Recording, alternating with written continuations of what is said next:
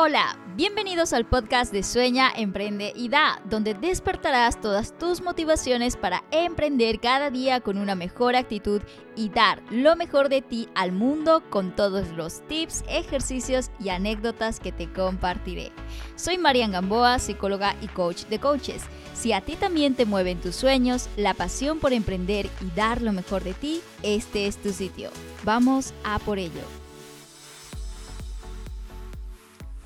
Hola, hola, bienvenido y bienvenida a este nuevo episodio del podcast de Sueña, Emprende y Da con Marian Gamboa, tu servidora. Y bueno, en este episodio vamos a tener un invitado muy, muy, muy especial, que estoy realmente honrada de que, de que esté en esta comunidad y de que nos pueda compartir sus experiencias, sus reflexiones, porque realmente esta persona a la que he invitado hoy es uno de los pilares fundamentales de lo que es hoy en día Marian Gamboa. Así que ya sabrás de quién se trata.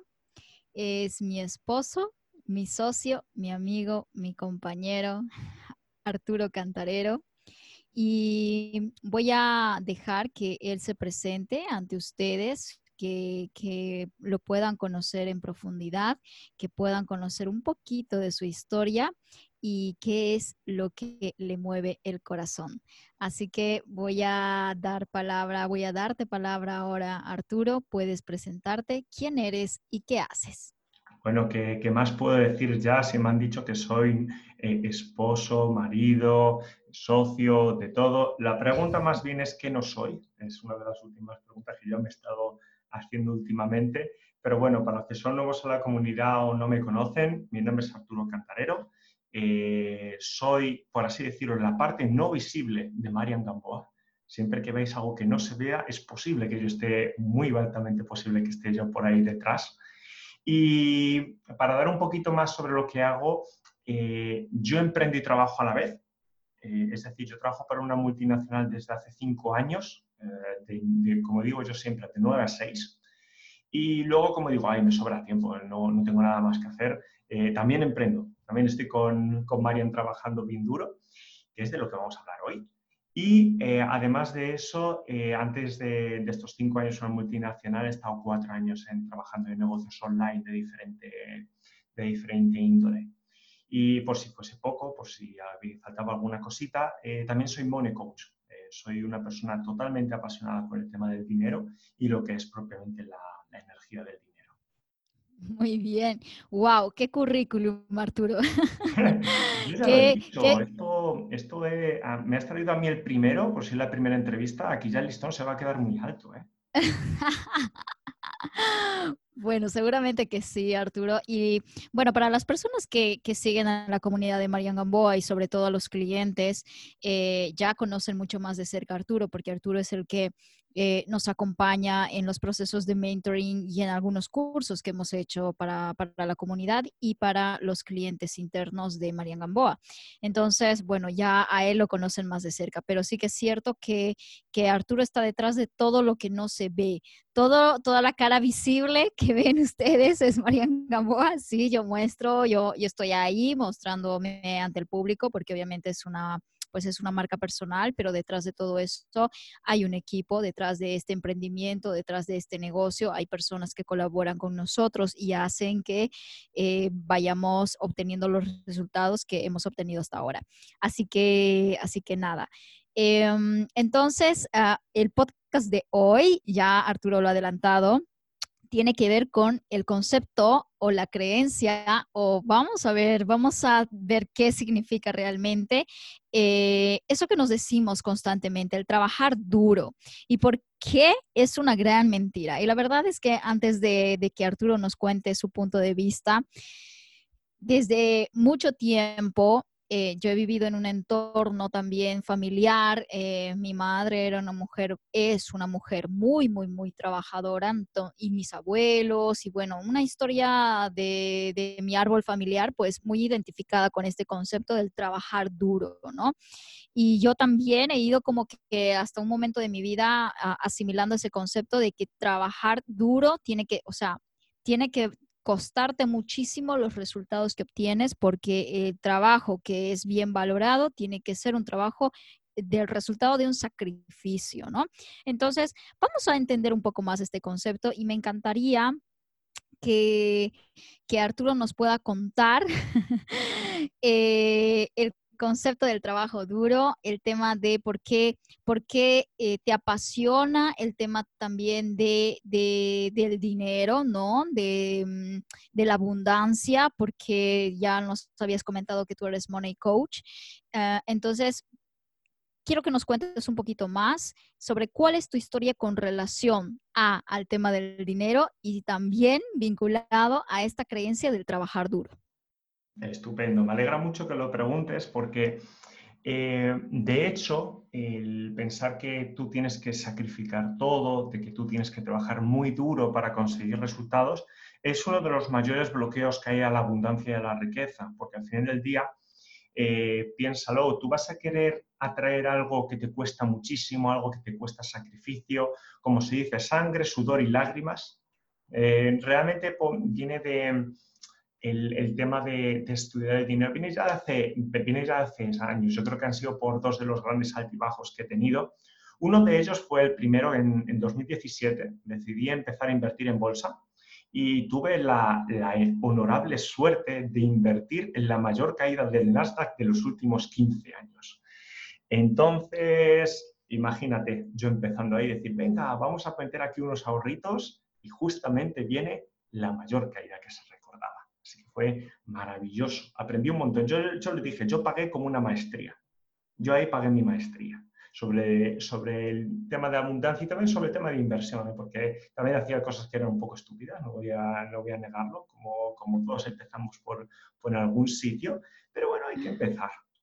Bueno, y, y, cómo, ¿y cómo ha sido esa, esa experiencia, no? Porque en realidad, vamos, que, que uno cuando tiene una gran pérdida de dinero, me imagino que ya no quieres pensar en volver a invertir ni en volver a hacer ese tipo de cosas, ¿no? O sea, como que muchas personas le tenemos esa aversión, ¿no? A, tomar riesgos.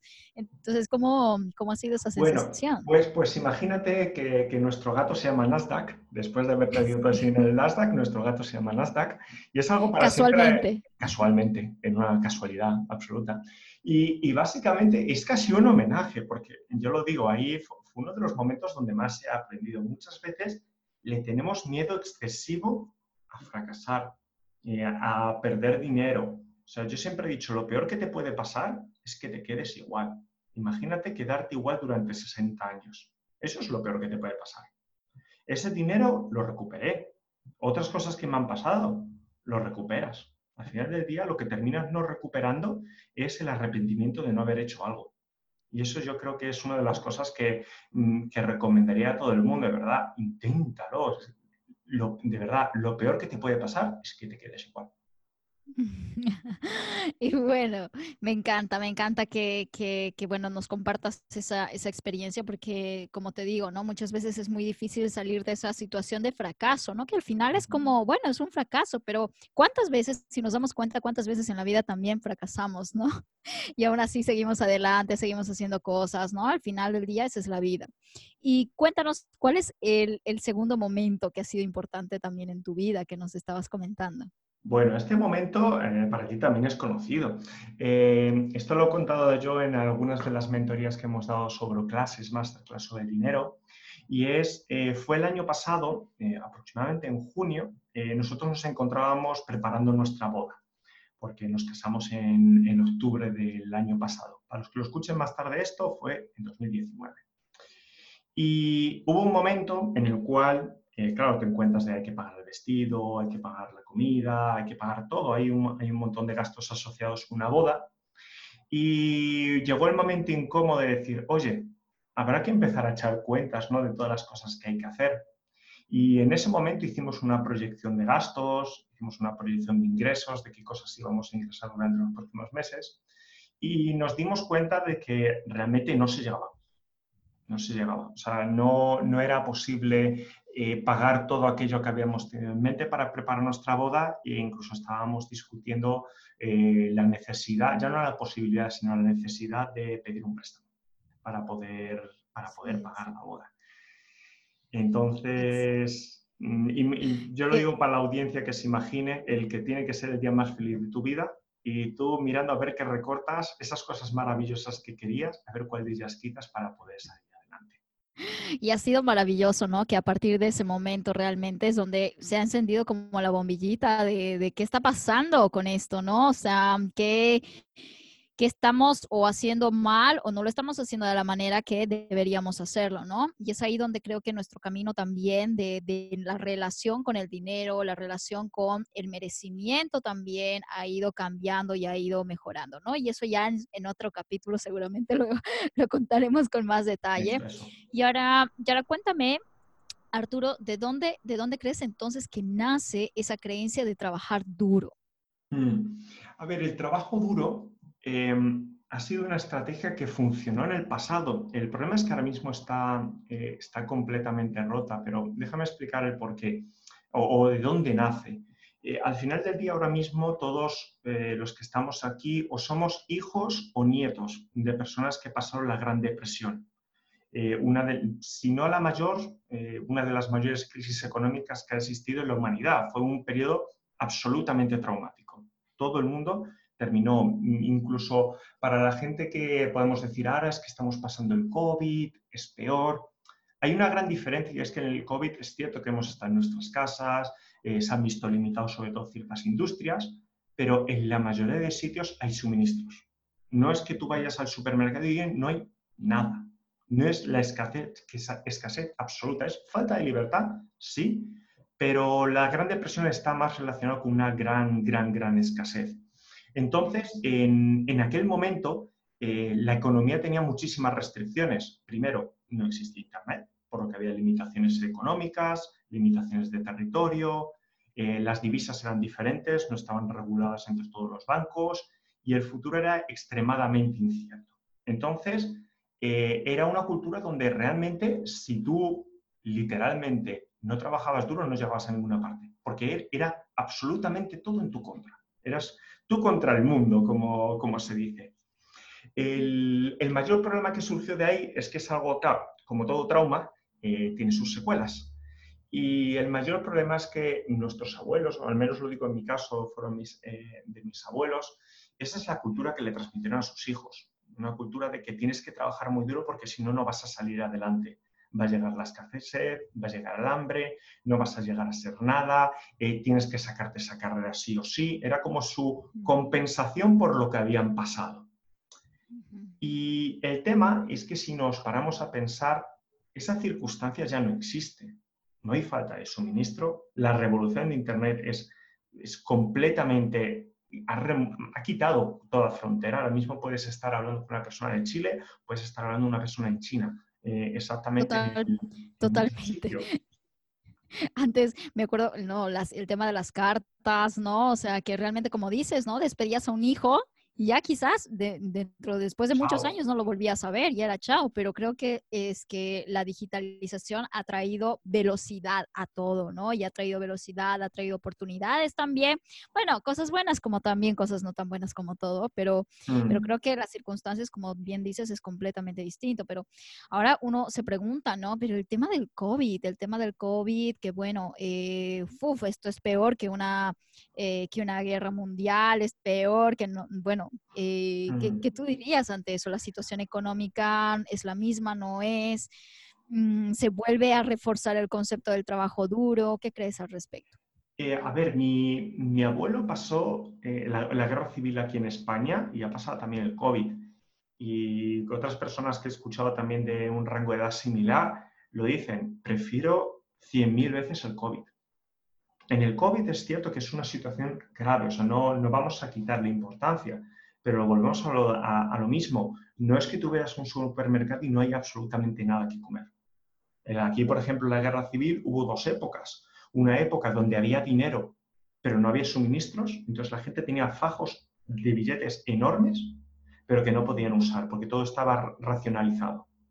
Mm no hemos llegado a ese límite. O sea, yo puedo ir al supermercado, tengo que ir con mascarilla, tengo que ir con guantes, tengo que ir con cuidado, pero técnicamente al final del día puedes comer. Que creo que es algo completamente... Es cierto que nuestra generación no ha pasado, por suerte, en la mayoría de países no hemos pasado una guerra, eh, pero que al final del día eh, lo que sí ha sido una crisis muy sectorizada. Obviamente, personas que estén en el sector servicios, sector de turismo, es, puede llegar a ser una miseria para cerrar muchos negocios.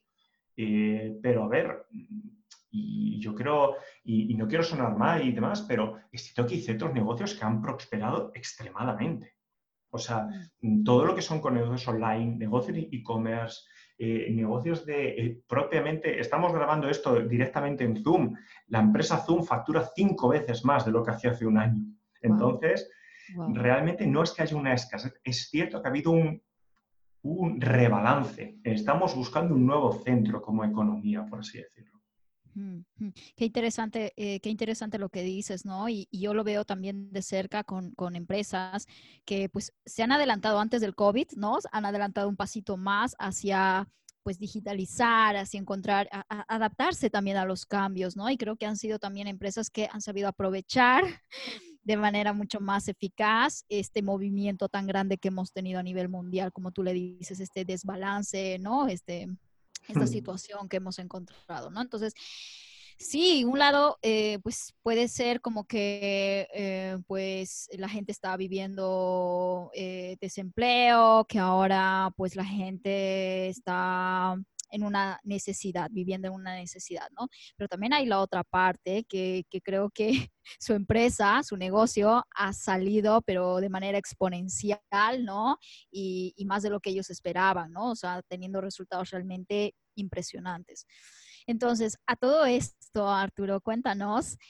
Cuéntanos tu historia sobre el trabajo duro. ¿Qué, ¿Cuál es tu historia? Porque yo ya conté un poquito al empezar, ¿no? Y yo quiero que nos digas cuál es la tuya. Claro, a ver, el, tema del trabajo duro, yo siempre he dicho, ¿por qué digo que es una, eh, una estrategia que está rota? Eh, a ver, yo creo que, que cada uno que esté escuchando piense en personas que trabajan muy duro, personas en su entorno, familiares, amigos y demás. Y piensen si esas personas son ricas y tienen mucho dinero. Porque técnica, yo conozco a personas que literalmente, se dice aquí en, en España, el se rompen el lomo trabajan al destajo. Trabajan al destajo y son personas de las, de las que conozco que más problemas económicos tienen. O sea, si el trabajo duro realmente funcionase, todo el mundo que trabajase duro sería rico. Y sin embargo, no, no, es lo que vemos. Sí.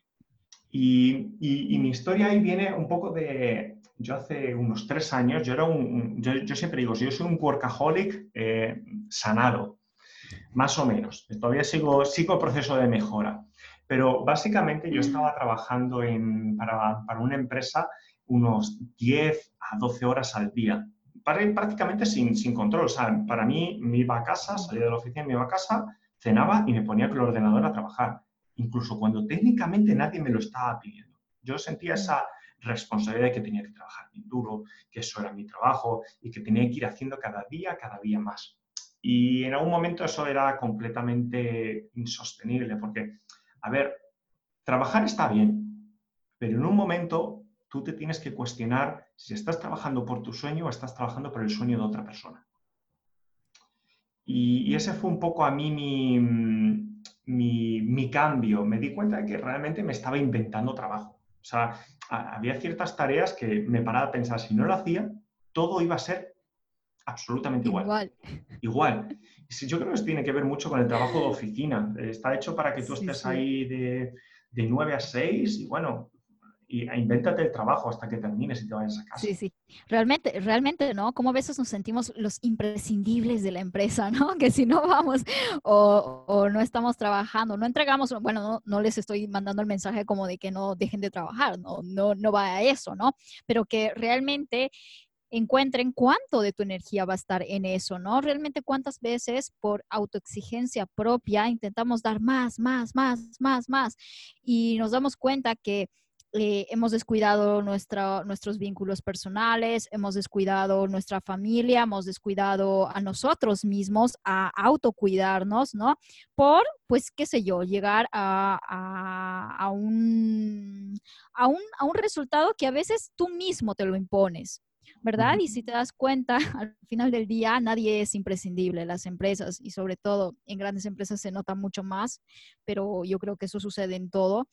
Eh, no eres un, eh, una persona o un empleado imprescindible en tu negocio. Es decir, que sin ti el negocio se cae, no pasa, no pasa.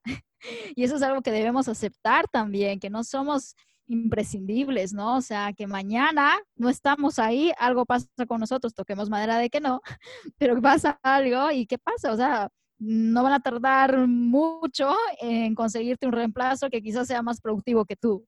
Ojo. Sí, no, te mates, no te mates por un trabajo que te va a cambiar en 15 días, que es lo que pasa en la mayoría de ocasiones. Totalmente, totalmente. Y, yo te conocía, bueno, aquí ya un poco cotilleando entre, entre nosotros y para el público que nos está escuchando. Yo ya te conocía como, como, entre comillas, un workaholic, ¿no? O sea, que tú llegabas a casa, te salías muy temprano, eh, ocho y media, nueve, ocho y media, ya estabas de salida y, llegabas a las nueve a casa, nueve y media, y en casa seguías trabajando, ¿no? Entonces, eh, ha sido como un proceso, el un descubrimiento esto, ¿no? Entonces, ahora te pregunto, Arturo, esa es tu naturaleza, ¿no? Tú eres muy conectado con tu trabajo, con lo que haces. Mira, o sea, tú estás ahora mismo con un, eh, siendo empleado para una empresa, estás trabajando por cuenta ajena, pero al mismo tiempo emprendes. Entonces, dirán las personas que nos están escuchando, seguro tú estás uh, rehabilitado. ¿Qué nos puedes decir al respecto? A mí, me, a mí me encanta esa pregunta, siempre me dicen, sí, sí, estás, eh, seguro que no trabajas muy duro. Y yo lo digo, no trabajo duro, no trabajo duro. Lo cual no quiere decir que haga mi trabajo, que no haga mi trabajo. Pero es que hay una, cosa que eh, es súper importante. Lo primero, y yo creo que, que, debemos entender, es que no hay que ser cortoplacistas. O sea, muchas veces eh, la gente quiere una meta, quiere decir, vamos a poner el símil, que quiere ascender una montaña, quiere llegar a la cima. Pero en realidad no está dispuesta a pasar el camino, no está dispuesta a subir una cuesta, no está dispuesto a tener que coger los piolets e ir subiendo. Y, yo creo que eso es una, es una de las cosas más importantes que yo intento aplicar. O sea, yo tengo muy clara mi visión, yo tengo muy claro dónde quiero que llegar, pero también tengo muy claro qué, tengo, qué pasos tengo que dar. Y evidentemente entiendo que en esta fase ahora mismo en la que estoy, esto es lo que más me va a beneficiar a largo plazo. Obviamente podría hacerlo de otra manera, pues es posible. Yo creo que esta es la manera que yo he encontrado y la cual yo estoy disfrutando. Y, yo creo que eso es lo importante, porque tampoco hay que entender cuando la gente dice, voy a emprender. Yo no, si alguien aquí está empleado, lo último que le voy a recomendar es, deja ahora mismo tu trabajo para emprender. Porque el, trabajar por una empresa tiene varias cosas positivas. Primero, que puedes aprender de cómo opera una empresa puedes aprender del jefe o del, o del fundador de, la empresa para la cual estás trabajando. Y la segunda es que es un modo de financiación de tu negocio. O sea, no partes de la escasez. Algo que nunca recomendaría es como eh, empezar desde cero un negocio absolutamente sin nada, porque vas a operar desde la, vas a operar desde la necesidad. Mm. Y, y luego si te paras a pensar, tardas tres meses más. ¿Qué son tres meses? O sea, cuando lo relativiza, ahora lo decimos al frente, uh, tres meses, muchísimo. Mm. No es tanto. Comparativamente con todo lo que es la vida, tres meses no es tanto. Y mm. si con eso te ahorras toda la escasez, yo creo que merece la pena. Y yo creo que también hay que verlo como una palanca, ¿no? Porque al final del día es como, wow, si esto me va a ayudar, pues qué sé yo, primero a tener tranquilidad, ¿no? De que tengo algo que, que pues me está asegurando, ¿no? Que, que, voy a tener un ingreso recurrente y que además va a apoyar mi emprendimiento, ¿vale? O sea, qué mejor que eso, ¿no? Entonces, verlo como una forma de, como, como decíamos también en un momento, eh, de, mm, de autofinanciamiento, ¿no? Porque eso te puede ayudar también en, tu, en tu propio emprendimiento. Entonces, creo que hay que verlo también desde ese punto de vista, ¿no? Dejar de ser cortoplacistas y ver más bien cuál va a ser el beneficio a, mediano y a largo plazo de todo eso que estamos haciendo, ¿no? Eh, de todo el esfuerzo, podemos decir, ¿no? que ya... Sí, y, además del, del, cortoplacismo, creo que también hay otro, otro tema que haces, que es, em, siempre se dice, dice, como que suena muy happy people, pero realmente yo lo siento así. Cuando tú, tú amas lo que haces, no sientes que es trabajo. Yo se lo he dicho muchas veces a Marian, para mí trabajar en Marian Gamboa no es trabajo de verdad, no es trabajo. O sea, realmente yo termino mi trabajo con ganas para hacer cosas chulas. Porque, y para lo. Esto ya es un poco. Me hace, mucha, me, hace mucha gracia lo que dices. Perdona que te corte, pero antes de que se me vaya, es como. terminas el trabajo a las seis de la tarde porque ahora, o sea, tú eres una persona que respeta muy, mucho sus, sus horarios laborales, ¿no? Horarios de tu, de tu otro trabajo, ¿no? Entonces, seis de la tarde terminas y es como te pones ahí y sigues en la computadora trabajando para Marian Gamboa. Y yo digo, madre mía, no estará cansado, en plan, no necesitas tomarte un descanso y tal, pero realmente es que eh, el, otro día le pregunto así, me dice, no, pero sí que en esto yo me divierto, ¿no? Es como, yo estoy aquí jugando. Y digo, ¿cómo es eso?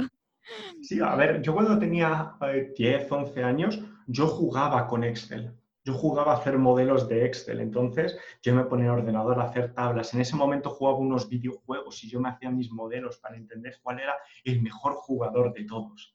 Entonces ya vino un, poco, un poco de largo. Yo no soy tanto de los que disfrutan en un tumbado en la playa con un coco en la mano, yo soy más de los que me metería dentro del mar y estaría corriendo por allí, la verdad. Pero bueno, eso es también un poco cómo, cómo es cada uno. Y, yo también siento que, que, que Marian Gamboa es parte de, de, mi propósito de vida. O sea, está alineado con lo que a mí me gusta hacer, eh, con lo que, a lo que yo quiero dedicarme y también veo el impacto evidente también del que tiene mi trabajo. Entonces eso evidentemente también te trae una, una, una gratificación y, y, para mí esa es la gran diferencia, cuando tú trabajas por tu sueño. Es que si tú estás comprometido por tu sueño, nada es demasiado difícil. O sea, vas a encontrar el tiempo. Obviamente, eso no quiere decir que no te tomes tus descansos y demás. Cada uno es como es, cada uno tiene que respetar sus tiempos, pero dentro de sus tiempos, dedicarlo a algo que merece, algo con propósito. Y, y, perdona que lo añada porque esto es una frase que yo siempre me encanta y es la de que si no quieres algo tanto como quieres dormir, si no quieres algo tanto como quieres comer y si no quieres algo tanto como quieres respirar, es que no lo quieres tanto. Entonces, hay que animar a la gente que realmente persiga aquello que de verdad quiere. Wow, totalmente, ¿no? O sea, está súper bien soñar, está bien estar ahí, en, sí, pero no solamente es el soñar, es también ponerle acción a ese sueño, es hacer todo lo que esté en tus manos para sacar adelante eso, para hacerlo realidad, ¿no? Y creo que aquí viene un concepto muy interesante que me gustaría que podamos, pues, reflexionar juntos, es el tema de cuál es la diferencia al final entre esforzarte y trabajar duro. ¿No? Porque creo que son dos conceptos distintos. Yo puedo trabajar duro en algo y, sentir que todo es un sacrificio y tal. O bueno, puedo esforzarme, que para mí es eso, ¿no? O sea, yo me esfuerzo todos los días, yo me esfuerzo por Marian Gamboa, por, por todas las cosas nuevas que salen, porque hay retos en el camino, que cumplir tus sueños, siempre lo digo, no es color de rosas, ¿no? No todo es color de rosas. Obviamente hay es una satisfacción muy, muy grande, te autorrealiza, pero también en el camino vas encontrando esos retos, ¿no? Esos retos que muchas veces te hacen cuestionar muchas cosas, pero al final del día, todos los días yo me levanto con, esa, con ese entusiasmo de querer esforzarme por dar lo mejor de mí. Entonces, ¿cuál crees que es la diferencia entre esforzarte y trabajar duro? A ver, yo creo que esto parte un poco también del concepto de que quien no trabaja duro es un pago. Es como eso, es como la polarización, que entre el, trabajar y el no trabajar no hay nada, no hay nada entre medias.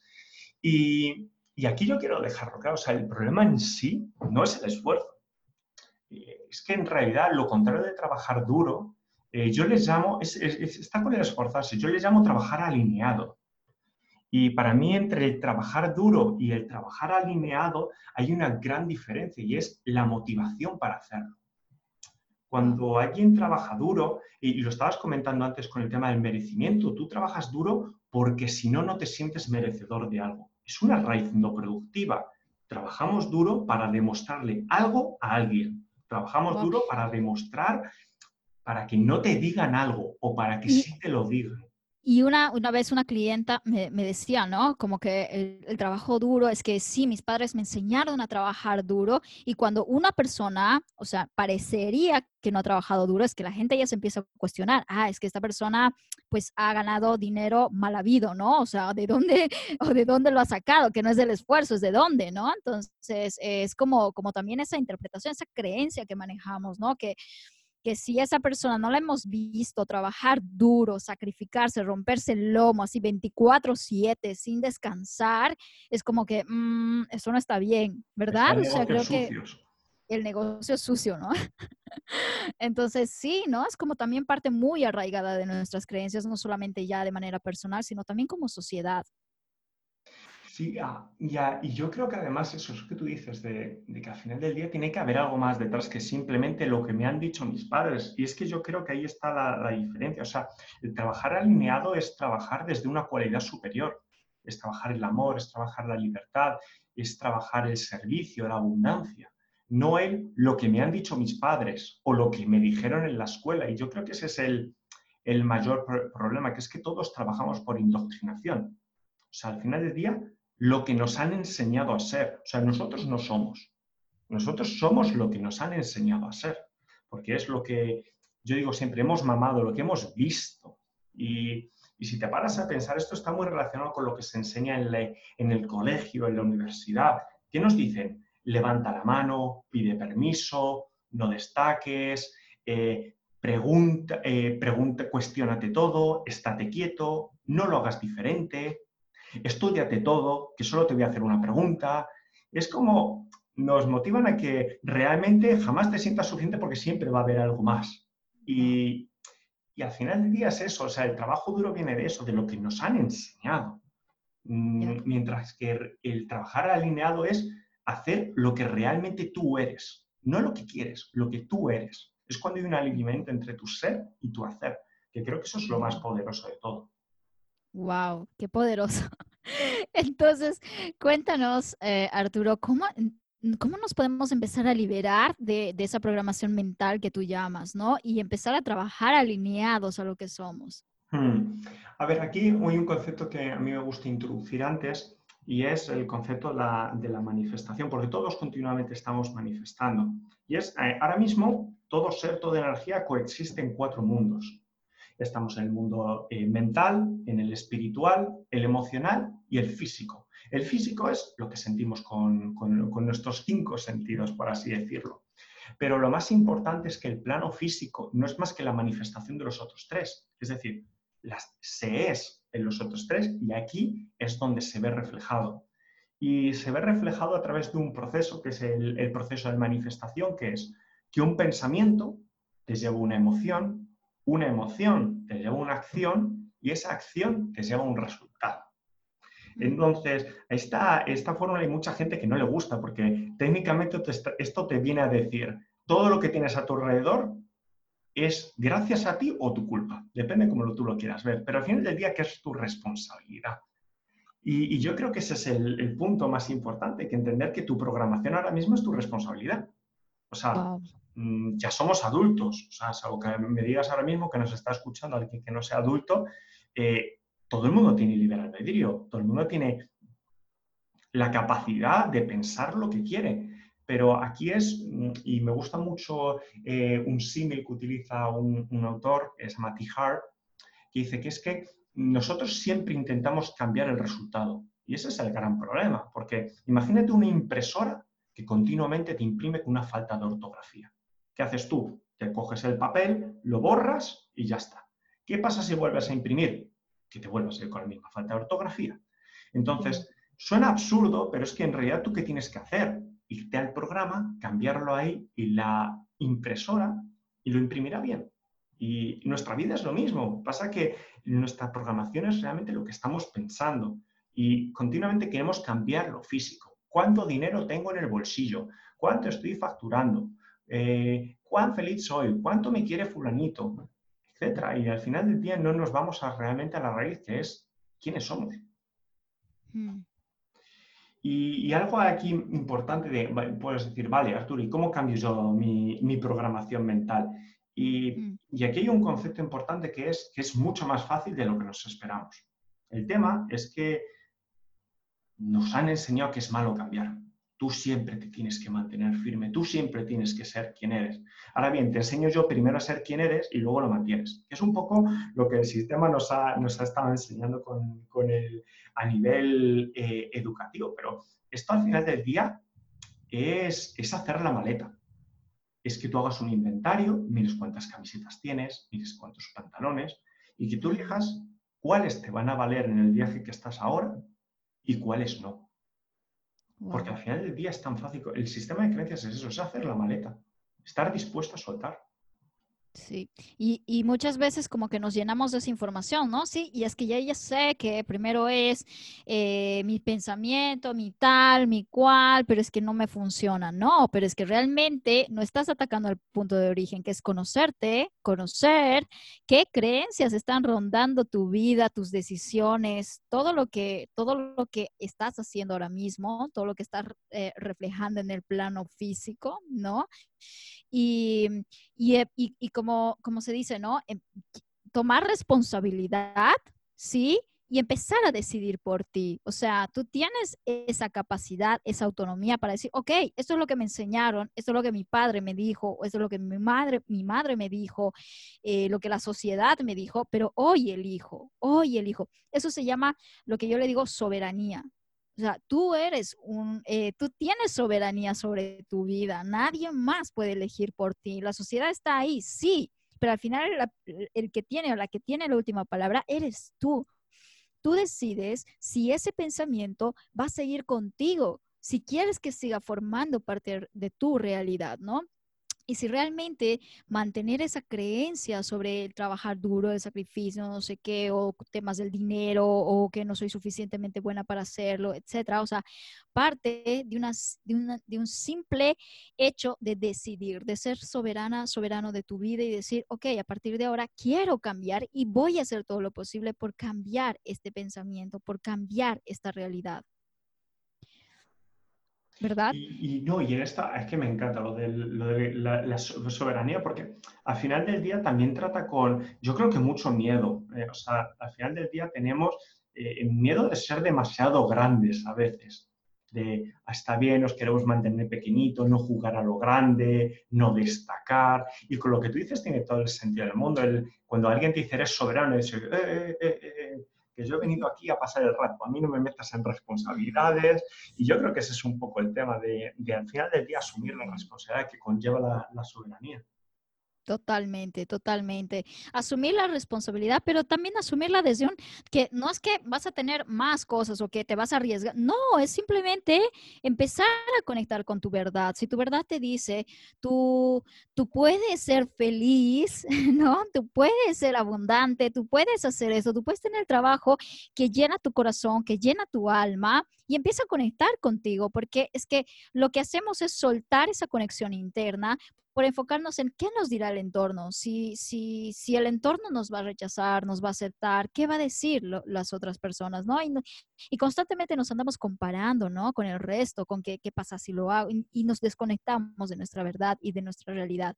Entonces, la soberanía parte precisamente de eso, que es importante. Y, con los y en relación a los negocios digitales, lo mismo, ¿no? O sea, el mundo te puede decir, pues tienes que estar 24/7 en las redes, ¿no? Que tienes que ser esclavo, que también existe ahora mismo ese tipo de trabajo duro, ¿no? Que, que si quieres más visibilidad o si quieres más tal, más cual, necesitas trabajar duro. No, tú eliges, tú eliges el tiempo que tú le quieres dar, ¿no? Entonces, realmente en nuestra vida todo es una decisión y tú puedes hacer que esto cambie si hoy lo quieres hacer distinto.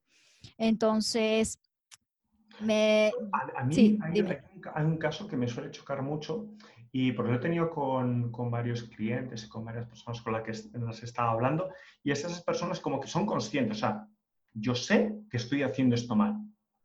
Y eso a mí siempre lo he dicho, eso me molesta mucho, porque si sabes que está mal, ¿por qué lo sigues haciendo? ¿Por qué? es un poco el, el este. Y, y, a mí hay un, un, tema, a lo mejor es, he dicho, a lo mejor es un poco agresivo, pero el, hay una, una, cosa que es que el, el, ser humano siempre responde mejor al dolor que al placer. Siempre queremos evitar un dolor más que tener un placer. Y, yo siempre digo, en estos casos lo que hay que hacer es enseñar el precipicio. Dice, mira, si no cambias esto, esto es lo que te va a pasar. Y yo creo que eso también como, como coaches es también nuestra responsabilidad. Eh, debemos de guiar, debemos de ser ayuda, debemos de eh, enseñar a desarrollar las habilidades, pero también les debemos de enseñar cuáles son las consecuencias de, los actos, porque al final del día, sobre todo, y además si nos metemos en mentorships es aún más importante, porque técnicamente alguien está contigo porque tú ya has pasado una experiencia de vida, es tu responsabilidad también que esa persona no pase por lo mismo. Entonces yo creo que es, es mostrar eso, mostrar el precipicio, mostrar cuáles son las consecuencias de lo que estamos haciendo, porque lo que ven en el exterior no es más que un reflejo de lo que, de lo que ellos son ahora mismo. Absolutamente, absolutamente. Bueno, Arturo, qué, charla más interesante la que hemos tenido hoy y realmente la reflexión, o sí, la reflexión que me llevo de todo lo que nos has compartido hoy es precisamente eso, ¿no? Que, que debemos estar alineados con nuestro eh, principio rector, le llamo, ¿no? Con eso que es más grande que nosotros mismos y actuar en base a esa línea, a, esa, a eso que conecta tu, tu esencia con tu propósito, qué es lo que guían tus pasos, ¿no? Y empezar a construir tu realidad, tu negocio, tu vida desde esos principios en los cuales ahora mismo podrías empezar a enfocarte. Em, entonces, muchas gracias por este espacio, Arturo. Espero tenerte en una próxima oportunidad. sí, seguramente que así será. Y para todas las personas que han escuchado este podcast, eh, como siempre, en cada nuevo episodio habrá algo que compartir con ustedes, un recurso gratuito, una guía, algo que les ayude a profundizar las lecciones o los episodios de cada semana. Eh, y en esta ocasión, Arturo eh, nos va a compartir una guía, una guía sobre las 20 creencias que te están alejando del dinero eh, en tu vida, que están presentes en tu vida, en tu negocio. Hoy hemos trabajado con una de ellas, que es el concepto o la creencia del trabajo duro, ¿vale? Así que eh, vamos a compartirles en un enlace que va a estar adjunto en este podcast para que puedan descargar y puedan trabajar con esas creencias, identificando cuáles son las creencias que ahora mismo están presentes en su vida y que empiecen a trabajar, que empiecen a limpiar, ¿no? Que empiecen a limpiar, que empiecen a hacer ese reset mental en su cabeza para construir una nueva realidad. Así que... Y por añadir una, última cosita, lo primero agradecer de, aquí me gusta mucho ser el primer invitado, es que me hace mucha ilusión, lo siento, tenía que, tenía que decirlo. Y luego también con, el tema de creencias, a ver, eh, háganlo, pero sobre todo, y tómenselo en serio. Es, es, yo lo que siempre digo, o sea, esto puede ser un PDF que termine en tu, en tu carpeta de descargados o puede ser algo que te cambie la vida. Pero es tu decisión. Eres tú quien tiene la soberanía de decir cuál de las dos va a ser. Totalmente cierto. Así que muchísimas gracias, Arturo. Eh, las personas eh, que, nos están escuchando nuevamente saben que el podcast sale todos los jueves, así que ya algunas me han estado escribiendo diciéndome, ¿cada cuánto sale? Que no estoy escuchando el podcast. No, que sale todos los jueves, tendrán un nuevo episodio. Esta vez tenemos la, gran fortuna de tener un invitado. La siguiente, pues ya veremos, ya veremos eh, qué tenemos de nuevas. Quédense atentos hasta la siguiente semana y bueno, nada, ya nos contarán qué tal les fue con la tarea de identificar las creencias. Estaremos encantados de leerles, de escucharles. Pueden eh, responder en un correo a marian.mariangamboa.com o pues en las redes, ¿no? Como Marian Gamboa. Me pueden encontrar en Instagram y en Facebook. así que nada, muchas gracias a todos, que espero que les haya gustado, les haya servido, les haya llegado y con esto nos vemos en un siguiente episodio. Nos vemos.